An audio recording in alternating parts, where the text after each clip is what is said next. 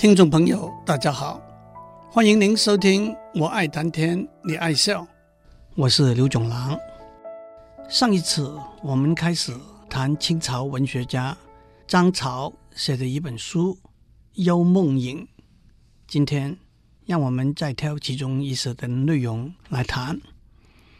中国文学里头有几本很有名的小说，更有所谓四大奇书。四大奇书。包括了《水浒传》《三国演义》和《西游记》。至于第四本呢，有人说是《金瓶梅》，有人说是《红楼梦》。为了避免争执，让我们先说明代的四大奇书是施耐庵写的《水浒传》，罗贯中写的《三国演义》，吴承恩写的《西游记》，笑笑生写的《金瓶梅》。再加上清代曹雪芹写的《红楼梦》，吴敬梓写的《儒林外史》，李汝珍写的《镜花缘》，都是中国文学里头的好书。当我遇到年轻的朋友的时候，我常常会问他们有没有看过这些书。有些人看过原版，有些人看过连环图版，有些人看过电视剧版。也有些人看过电动游戏版，当然还是原版最好看，最值得看。在《幽梦影》这本书里头，张潮有好几次谈到《水浒传》。《水浒传》描写北宋末年，因为政府横征暴敛、军逼民反，以宋江为首的一百零八个人在梁山泊结义。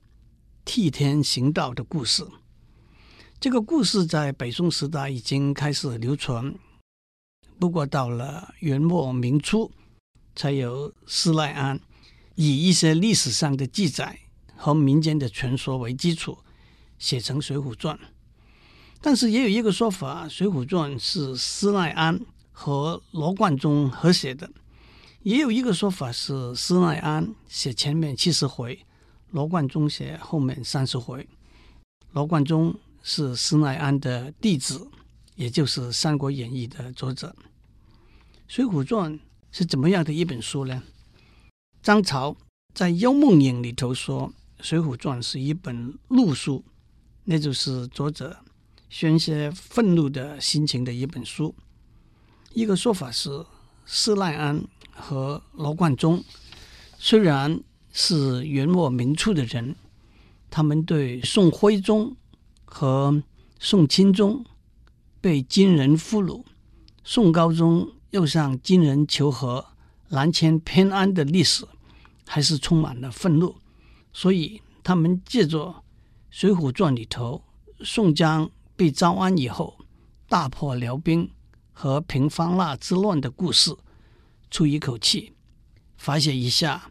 靖康耻，犹未雪，臣子恨，何时灭的悲愤的心情。不过，我倒以为，如果把《水浒传》看成一本发泄愤怒的书的话，也可以说是通过一连串的故事，发泄对贪官污吏、大财主、地头蛇欺负小老百姓的行为的愤怒。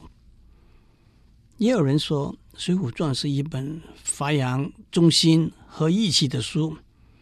梁山伯一百零八条好汉接受招安，为了报国，犯难冒死，那就是忠心；大家有福同享，有难同当，那就是义气。但是也有人说，《水浒传》是一本毁道，那就是鼓励人家去做强盗的书。认为这一群人以替天行道为名，破城劫狱、放火杀人、抢劫掠夺。用丧尸的观点来看，这一群人以行侠仗义为名，杀人打架、大碗喝酒、大块吃肉、大盘分金银，也大打出手。有一句老话是“少不读水浒”。那就是血气方刚的青年人，不要看《水浒》这本书，因为他们会受到《水浒传》里头这种心态行为的影响。这句老话的下一半是“老不读三国”，因为《三国演义》里头讲狡猾、讲计谋、争权夺利、勾心斗角、算计别人。年纪大了，不如把名利看淡一点，少在这些事情上面伤脑筋。还是回到《水浒传》，在《水浒传》里头的人物，金圣叹最看不起的是宋江，因为他自私、狡猾、心地不正，用算计笼络别人，为自己夺权，是属于下下那一流的人。金圣叹认为，花和尚鲁智深、行者武松、黑旋风李逵等才是上上的人。他们粗鲁，但是粗中有细，心地纯实。鲁智深的粗鲁是性急，武松的粗鲁是不受拘束，李逵的粗鲁是蛮。金圣叹认为，做第二把交椅的玉麒麟卢俊义是中上的人，做第三把交椅的智多星吴用，他有计谋，但是心地纯正。是上上的人物，做第四把交椅的日云龙公孙胜，只是中上的人物而已。神行太保戴宗，除了神行之外，什么都不会，是中下人物。古上师石谦是下下的人物。但是除了《水浒传》的主旨和内容之外，在文字艺术上。书里头描写一百零八个不同的人，不同的个性，不同的爱好和脾气，不同的心地，不同的声音和容貌，栩栩如生。书里头讲故事，用不同的笔法，引人入胜。笔法里头有倒插法，把后面重要的字句先插在前面；有夹叙法，两个人两回事一起叙述。有草蛇灰线法，讲故事要提供或明或暗的线索；有绵里藏针、离中带刺的先暗后明的笔法；有背面铺粉的对比法；有重复的故事，例如武松打虎、李逵杀虎、林冲奇劫、卢俊义奇劫等，都有不同的写法；有相似的故事。例如潘金莲、王婆、婚歌、武松的故事，和阎婆惜、阎婆、唐刘儿、宋江的故事，却有相似，也有不相似的地方。至于文字呢，《水浒传》可以说是中国历史上第一部用白话文写成的章回小说，字有字法，句有句法，章有章法。站在文学艺术的观点也好，消遣娱乐的观点也好，的确是一本绝妙好书。让我顺便提一下，张潮在《幽梦影》里头说《水浒传》是一本路书，也说《西游记》是一本悟书，那就是对人生体会领悟的一本书。书里头用猴子代表不止不休的心神。用猪代表奔放，也是杂乱的意念，上天下地无法控制停止。但是有了金箍咒，就能够存乎心源，也就是能够领悟，就能够收放自如了。张潮又说，《金瓶梅》是一本哀书，是一本哀世伤时、抒发哀愁的书。书里头讲的。似乎大多是游戏玩乐、男女私情的事，其实也是作者有才华而不得志，借助这些复杂的事情来发泄寒酸、抱恨、愤怒和痛苦的心情而已。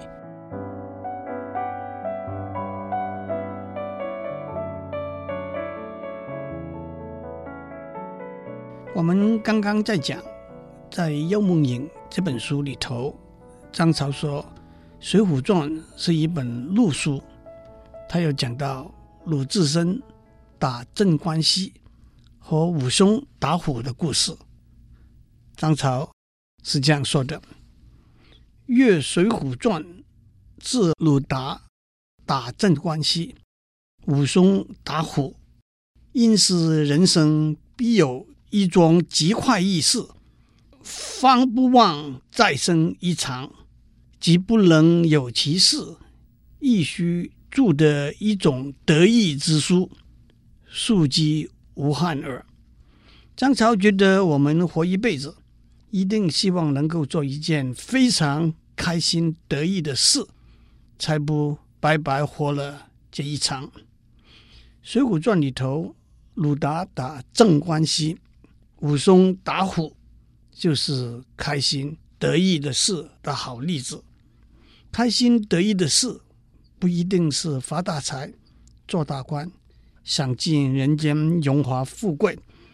而是一件让自己做了觉得爽，让别人看到觉得酷的事。当然，我们也没有办法为什么是一件开心得意的事下一个定义。不过，我倒建议诸位回想一下，您做过什么开心得意的事吗？如果您想做一件您认为会是开心得意的事，那就不要顾虑太多，犹豫太久，放开手，打开心去做。因为按照张朝说，那才不枉再生一场。周朝又说，做不了开心得意的事，写一本自己觉得满意的书，也算勉强及格。其实我相信很多人会认为，写一本自己觉得满意的书。就是一件开心得意的事，两者之间有什么分别呢？这个问题我也答不出来。不过，如果要我硬凹的话，做一件开心得意的事，不但要自己觉得过瘾，也要别人叫好。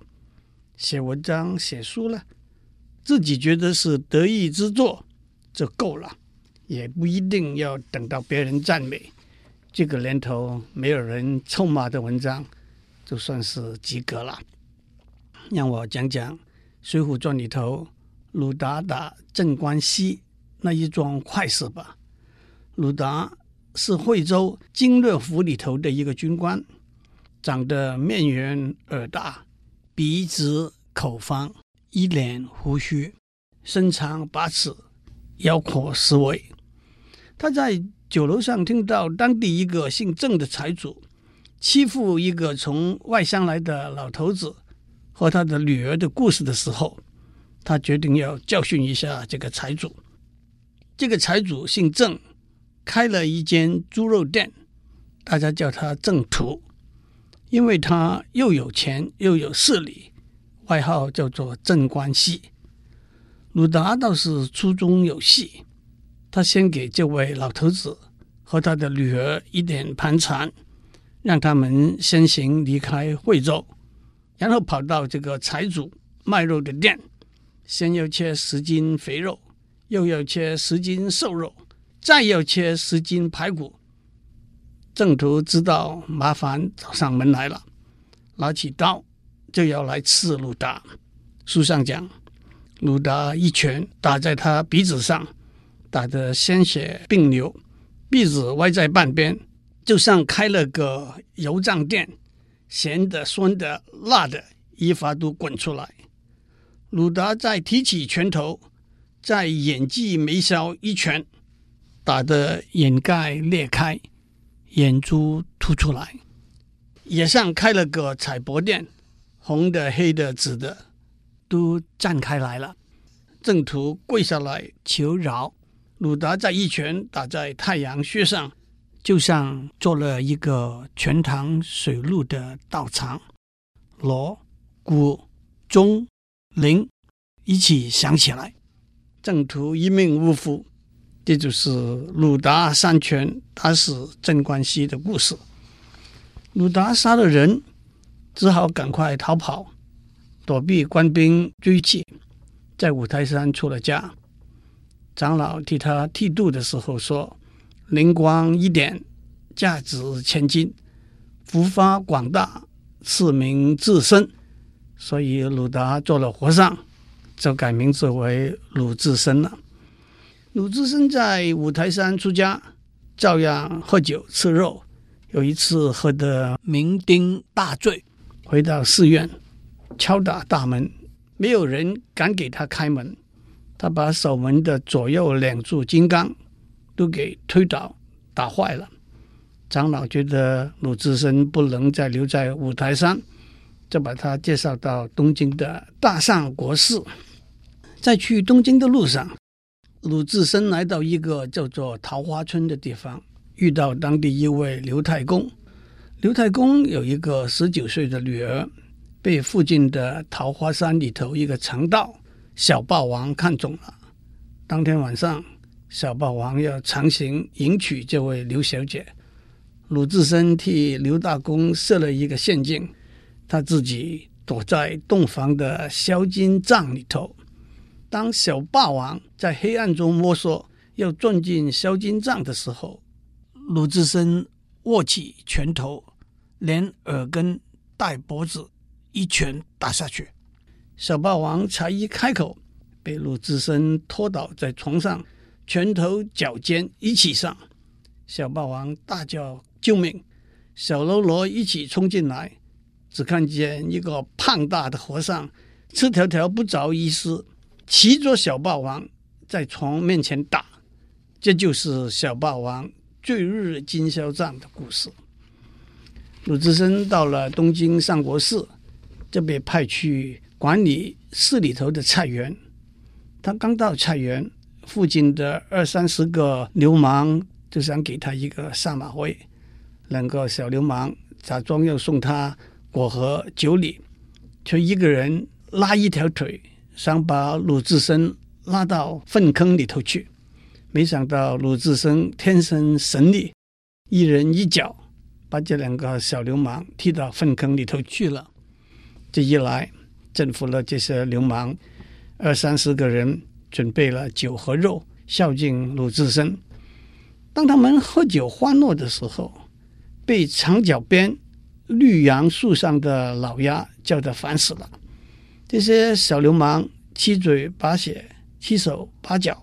要去拿梯子把树上的乌鸦巢拆掉的时候，鲁智深把僧衣上身脱掉，右手在下，左手在上，把身倒过来，将那株绿杨树连根拔起。那些流氓一起拜倒，只说师傅不是凡人，是个真罗汉。这就是花和尚倒拔垂杨柳的故事。金圣叹评《水浒》的时候说：“花和尚鲁智深是上上等的人，除了三拳打死镇关西之外，喝醉了酒，打倒山门两边的守会金刚，在销金帐里头痛揍小霸王，倒拔垂杨柳，哪一件不是开心得意的事了？祝您有个平安的一天，事事开心，事事得意。”我们下周再见。